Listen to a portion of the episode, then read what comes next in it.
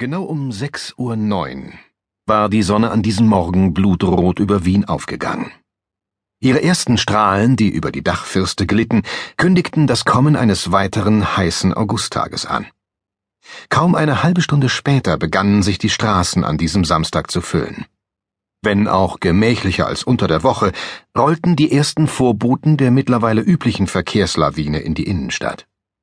Viele Wiener waren auf Urlaub gefahren, nach Italien ans Meer oder an eine jener All-Inclusive-Destinationen, die nichts mehr dem Zufall überließen.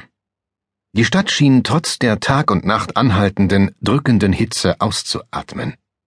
Es würde ein ganz gewöhnlicher Sommertag werden in Wien, oder vielleicht einer, an dem wieder einmal Geschichte in der Stadt an der Donau geschrieben würde. Die alarmierenden tagespolitischen Ereignisse der letzten Zeit deuteten auf Zweiteres hin. Wilma Palm war bereits seit mehreren Stunden wach. Die Nervosität und die Hitze der Nacht hatten sie kaum schlafen lassen. Jetzt lief sie nach einem schnellen Frühstück im Stehen den Ring, die Wiener Prachtstraße entlang. Es blieb ihr nicht mehr viel Zeit, um vor ihrer Chefin im Büro am Stubenring einzutreffen. Seit der Wahl und dem Amtsantritt vor zwei Jahren hatte sie es sich zur Angewohnheit gemacht, mindestens eine Stunde vor der Ministerin an ihrem Arbeitsplatz zu sein, um alles für den reibungslosen Tagesablauf der Politikerin vorzubereiten. Die Regierung war angesichts der Finanz- und Bankenkrise aus der Sommerpause zurückgeholt worden. Auch Palm hatte daraufhin auf ihren Urlaub verzichten müssen. Er war von höchster Stelle ersatzlos gestrichen worden. Aber nicht nur deswegen war Wilma Palm wütend. Aufgrund der Europäischen Finanzministerkonferenz hatte die Fahrbereitschaft der Regierung alle Wagen ihres Fuhrparks im Einsatz, um die ausländischen Politiker von den Hotels zur Hofburg und wieder zurückzubringen. Palm hatte überhaupt kein Problem damit, die öffentlichen Verkehrsmittel zu benutzen, aber genau an diesem Morgen behinderte ein Schwertransport die Straßenbahnen entlang der Ringstraße. Tieflader, beladen mit Baumaschinen, waren im alljährlich wiederkehrenden sommerlichen Rhythmus zu riesigen Baustellen in der Bundeshauptstadt unterwegs. Dieses Jahr war der Rennweg dran, wo der Fahrbahnbelag und die Straßenbahnschienen erneuert werden sollten. Die MA 46, die Magistratsabteilung der Stadt Wien für Verkehrsorganisation und technische Verkehrsangelegenheiten, hatte das Büro der Ministerin nicht darüber informiert, dass bereits am Wochenende mit den Arbeiten begonnen und daher mit massiven Verkehrsbehinderungen zu rechnen sein würde. Das ist doch so selbstverständlich wie das Amen in der Kirche, dass gerade heute alles drunter und drüber geht ärgerte sich Palm laut und rätselte, warum die Baufirmen ausgerechnet die für die Konferenz so wichtige Ringstraße dazu benutzen mussten, um die schweren Geräte an ihren Einsatzort zu bringen. Am meisten haderte sie jedoch mit sich selbst, weil sie am Schottentor nicht die U-Bahn und damit den kürzesten Weg genommen, sondern sich für die oberirdische Ringlinie entschieden hatte. Zum selben Zeitpunkt verließ eine Gruppe Polizisten das Polizeikommissariat in der Rossauer Kaserne überquerte die Maria-Theresien-Straße und erreichte schließlich ebenfalls den Schottenring. Ihre Aufgabe war es, die Abbieger aus den Seitengassen und Nebenfahrbahnen umzuleiten, um einen Transporter nicht zu behindern, der einen hausgroßen gelben Bagger in den dritten Bezirk überstellte. Einer der Uniformierten postierte sich an der Einfahrt zur Gonzaga-Gasse, während seine Kollegen weiter unten in Richtung Donaukanal ihre Positionen einnahmen. Amüsiert beobachtete der Polizist eine kleine, etwas untersetzte Frau mit kurzen blonden Haaren, die ein dickes Bündel aus losen Akten und bunten Schnellheftern unter den Arm geklemmt hatte. In der anderen Hand trug sie eine bis zum Bersten gefüllte Aktentasche. Das Kostüm stand ihr überhaupt nicht und wirkte ein wenig aufgesetzt, fast wie eine Verkleidung, fand der Polizist. Die blonde Frau stöckelte im Schnellschritt an ihm vorbei und schimpfte hörbar vor sich hin. Sie ist wohl in Eile, dachte der Uniformierte und hielt einen Autofahrer davon ab, dem Schwertransport zu nahe zu kommen. Dann blickte er wieder zu der Frau, die sichtlich mit ihren Stöckelschuhen kämpfte. Sie stolperte, strauchelte, aber gewann gerade noch ihr Gleichgewicht wieder. Die trägt ansonsten wohl eher flache Schuhe, so wie sie läuft, wunderte sich der Schutzmann halblaut und schüttelte mitleidig den Kopf. Er musste aber unweigerlich kichern, erinnerte ihn die Gestalt doch zunehmend an Daisy Duck.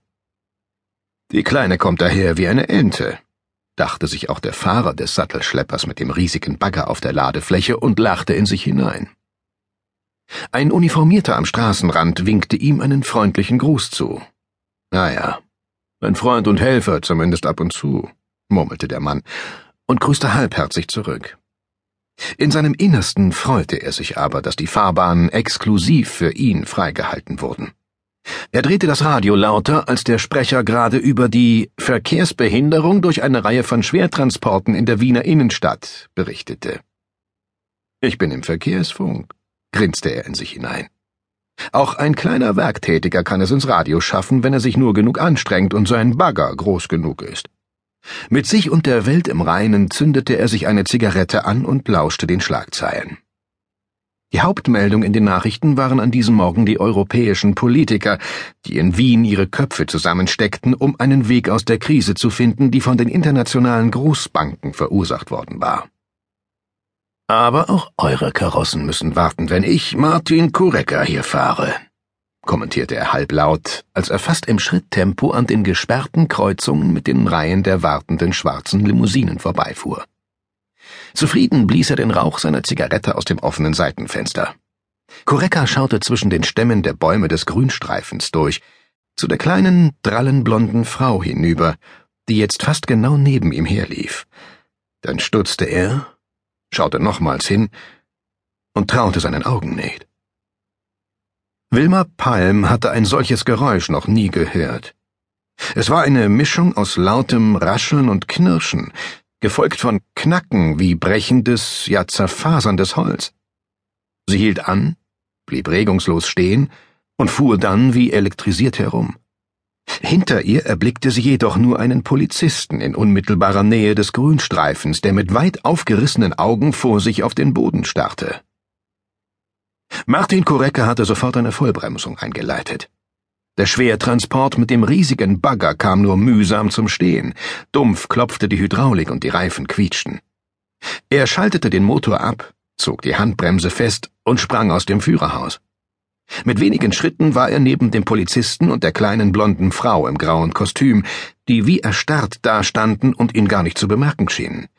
Alle drei konnten ihren Blick nicht von dem fünf Meter tiefen und eineinhalb Meter breiten Loch zu ihren Füßen abwenden, in dem einer der Alleebäume der Ringstraße, eine ganze Jungpappel, gerade bis zum Wipfel verschwunden war. Nussdorf ob der Treisen, Österreich. Die drei Männer hatten Zeit. Es lag in ihrer Tradition, in ihrem Denken und in ihrer Art, dem Tod zu begegnen. Manchmal dauerte es kürzer, bis die hagere Gestalt im langen schwarzen Mantel kam, manchmal eben länger. Aber er kam immer. Nichts konnte ihn aufhalten. Das war Gesetz seit Anbeginn der Welt, und es würde sich nie ändern. So standen sie geduldig im Schwarz des Hausschattens, nebeneinander in der Dunkelheit vereint, an die raue, von der Sommerhitze noch warme Wand gelehnt und lauschten in die Nacht. Samtig strich der Wind durch die Weingärten vom Donautal herauf, und brachte die Blätter in den Obstbäumen ganz leise zum Rascheln. Es war eine rabenschwarze, mondlose Nacht, eine zum Verlieben und zum Sterben. Zwei Wochen vor dem nächsten Vollmond, dem Herbstmond.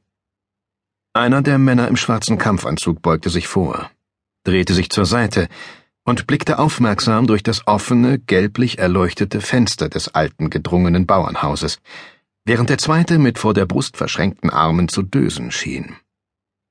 Der dritte Mann wiederum schaute hinauf zu den Sternen, die wie Myriaden von galaktischen Glühwürmchen in der Sommernacht flimmerten. Durch die geblümten, bunt bestickten Vorhänge, die sich im leichten Windzug bauschten, konnte man zwei Männer in ein Gespräch vertieft erkennen. Sie saßen sich an den Stirnseiten eines groben Tisches gegenüber, vor ihnen eine bauchige grüne Weinflasche, die schon fast leer war. Der ältere der beiden, sein Gesicht dem Fenster zugewandt, musste über siebzig sein und machte einen nervösen und gleichzeitig müden Eindruck. Seine unstetig hin und her gleitenden Hände schoben das volle Rotweinglas vor sich im Zickzack über die Tischplatte, einem undefinierbaren Muster folgend, während er leise und manchmal zögernd sprach. Die üppigen weißen Haare waren zerzaust und standen in alle Richtungen ab. verliehen ihm einen leicht anarchistischen, vernachlässigten